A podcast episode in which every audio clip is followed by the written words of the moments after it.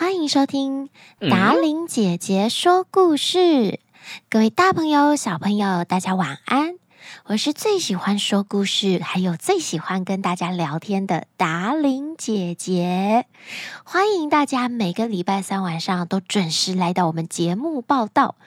今天就是久违的聊天特辑，有好多好多事情要跟大家分享。那就一如往常，从抖内留言开始揭开今天节目的序幕，好不好？首先是八岁的安晴，平常都用 Spotify 听达玲姐姐说故事，最喜欢的故事是小兔兔想要当警察，希望可以每天更新故事。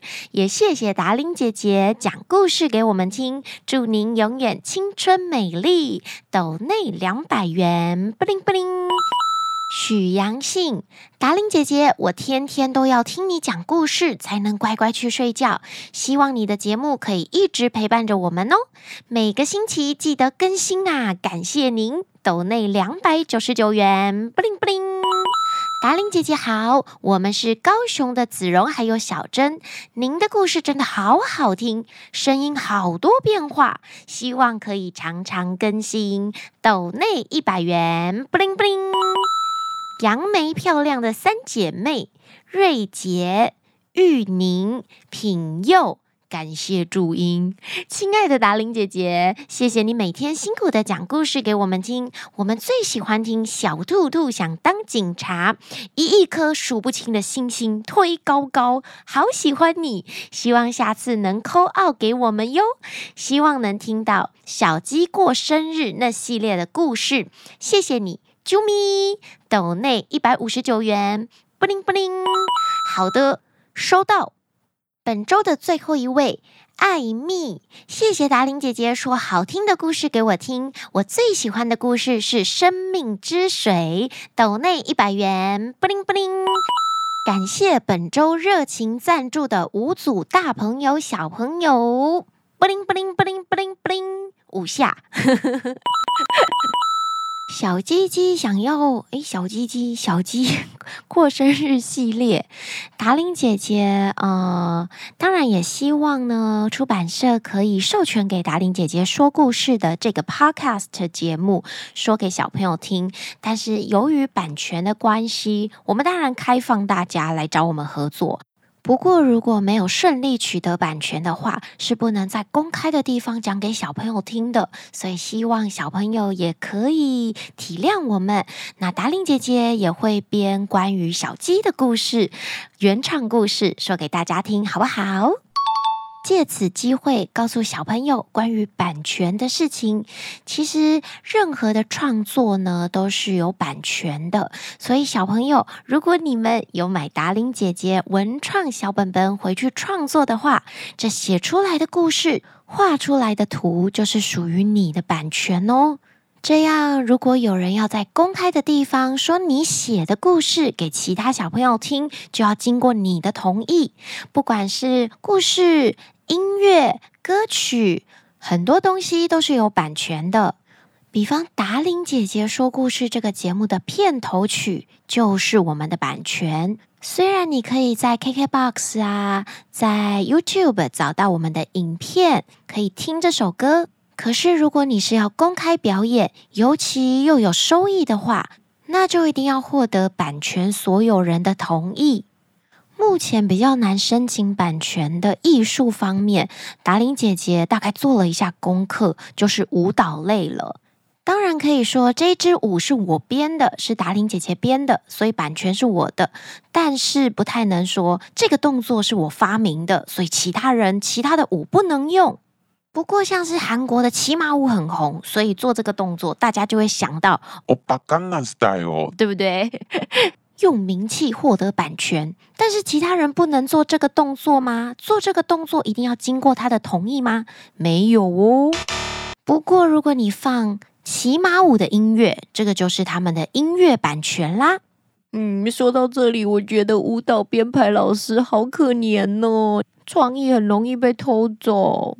为自己哭一下，不过没关系，创意被偷走就偷走，我们再生一个就好。嘿嘿，说到这里，本周图文书已经顺利寄出，就在星期二寄出的，所以相信下礼拜听故事之前，小朋友就可以收到这本我跟达玲姐姐一起创作的图文书。达玲姐姐自己看到的时候，好惊讶，好喜欢，根本是一本精装书。希望小朋友也喜欢。我们可是不计成本制作这一本 Podcast 的节目，首次文创小礼物。记得哦，收到礼物书一定要跟他合照，上传达玲姐姐的粉丝团 Facebook 泡芙达玲姐姐粉丝团，就有机会再获得绘本一本哦。活动的详情内容，达伶姐姐也会在本周三上传在 Facebook。哎呦，好期待，好期待哦！我也会上传我跟她的合照。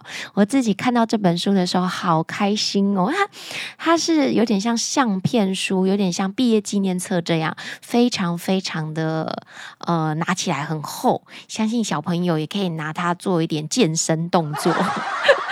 然后达伶姐姐也有参与包装啊，然后装你们的小礼物，希望里面所有的大大小小的礼物，呃，专属贴纸啊，纸胶带呀，纸胶带是前呃预约前十名才有的。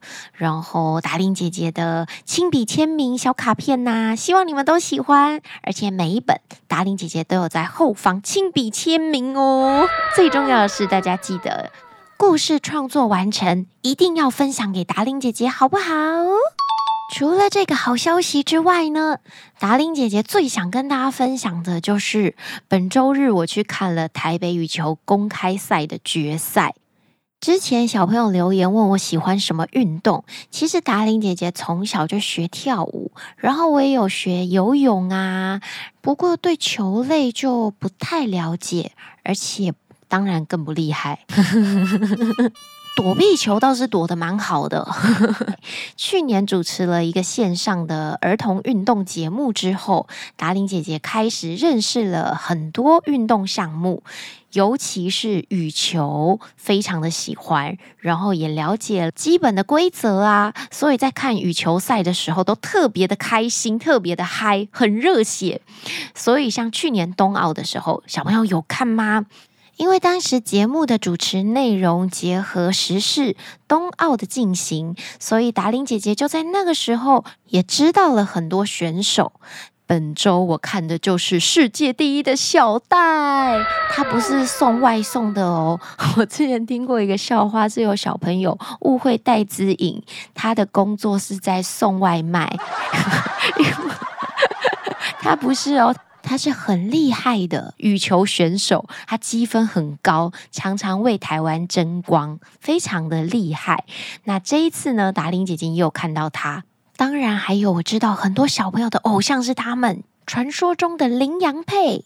李阳跟王麒麟，达玲姐姐也有看到他们，他们这一次没有获得冠军。不过，达伶姐姐从他们的互动看到很好的情谊，听说他们两个是国小同学，默契真的好得不得了。当然，最主要的也是他们一起打过了无数场的羽球比赛，所以有一些默契呢，是需要时间培养来的。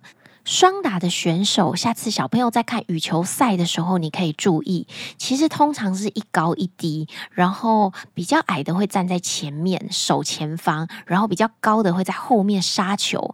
但是我发现李阳跟王麒麟他们是会交换的，他们不见得永远都是李阳站在前面，他们每一球似乎都会换一下换一下。当然，达伶姐姐观察的也不一定完全正确。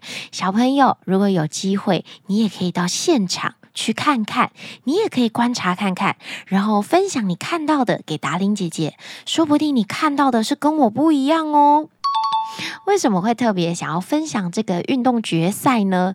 其实，呃，希望小朋友可以多多培养不一样的兴趣。以前其实看球赛不算是我的习惯，也不太常出现在球场，因为我觉得它好像离我很遥远。不过因为冬奥，因为主持，就让我觉得，诶，好像蛮好玩的。也因此多了跟别人聊天的话题，也多学了一些不一样的东西。我从来没有想到，原来羽球公开赛运动比赛的现场有几度都是屏气凝神，大家都没有声音的。我一直以为这种气氛只有在看舞台剧、国家音乐厅才会有的，可是没有哦。原来球场上也是有大家在等待发球那一刻，所有的观众都是寂静无声的。一个塑胶袋的声音，一个走路的声音，呼吸声、哈啾声，都是听得到的。有机会可以请爸爸妈妈带你们去，不管是看羽球、看篮球都好，在看之前一定要把规则弄清楚，这样你才不会哪一边赢了都不知道。学好了规则之后呢，像我这一次看到有很多小朋友是跟他的同学一起去观赛的，你还可以解释给你的同学听哦。当他的羽球小老师，或是你看的是篮球的话，就是篮球小老师。像这一次，达玲姐姐就是羽球小教练，每一球我都解释给我隔壁那位同学听。有机会，达玲姐姐再把之前的运动教学影片放在我的粉丝团，欢迎大家去看喽。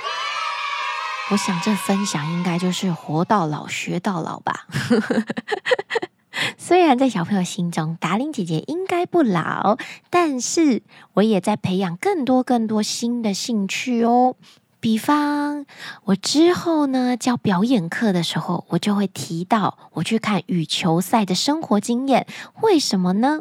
小朋友，你们想看看，表演课跟我这一次去观赛有什么关系？嗯，小朋友，你觉得有关系吗？那是什么关系呢？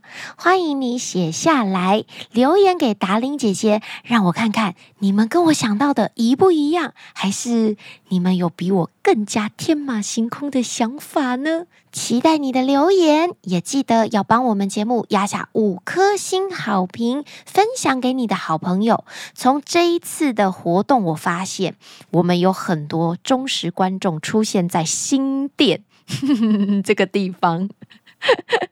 希望我们可以增加越来越多全台的达令姐姐说故事 Podcast 的粉丝，好不好？就靠你们喽！啊，对了对了，还有一个好消息就是，我们节目居然有三百万的下载率啦！靠你们，大家一起加油，冲向一千万！那今天的聊天特辑就要在这里告一段落喽，亲爱的小朋友，你们该睡觉了，我们下个礼拜三再见吧。啊，对了对了，在今天的节目结束之前，小朋友也可以留言给达玲姐姐，因为下个礼拜就是七夕情人节了。去年我们说过了情人节的故事，牛郎。牛郎与织女，今天的 NG 片段就不另外收录，直接放在里面。然后还有中元节的呃木莲救母的故事。那今年的情人节跟中元节，你们有没有其他想听的故事呢？也欢迎你留言给我们，说不定下个礼拜讲的就是你想要听的故事哦。晚安喽，亲爱的大朋友还有小朋友们。想赞助我们的大朋友、小朋友，下方说明栏都有你需要的所有连结，也欢迎各大厂商跟我们节目合作。我们等你哟，晚安。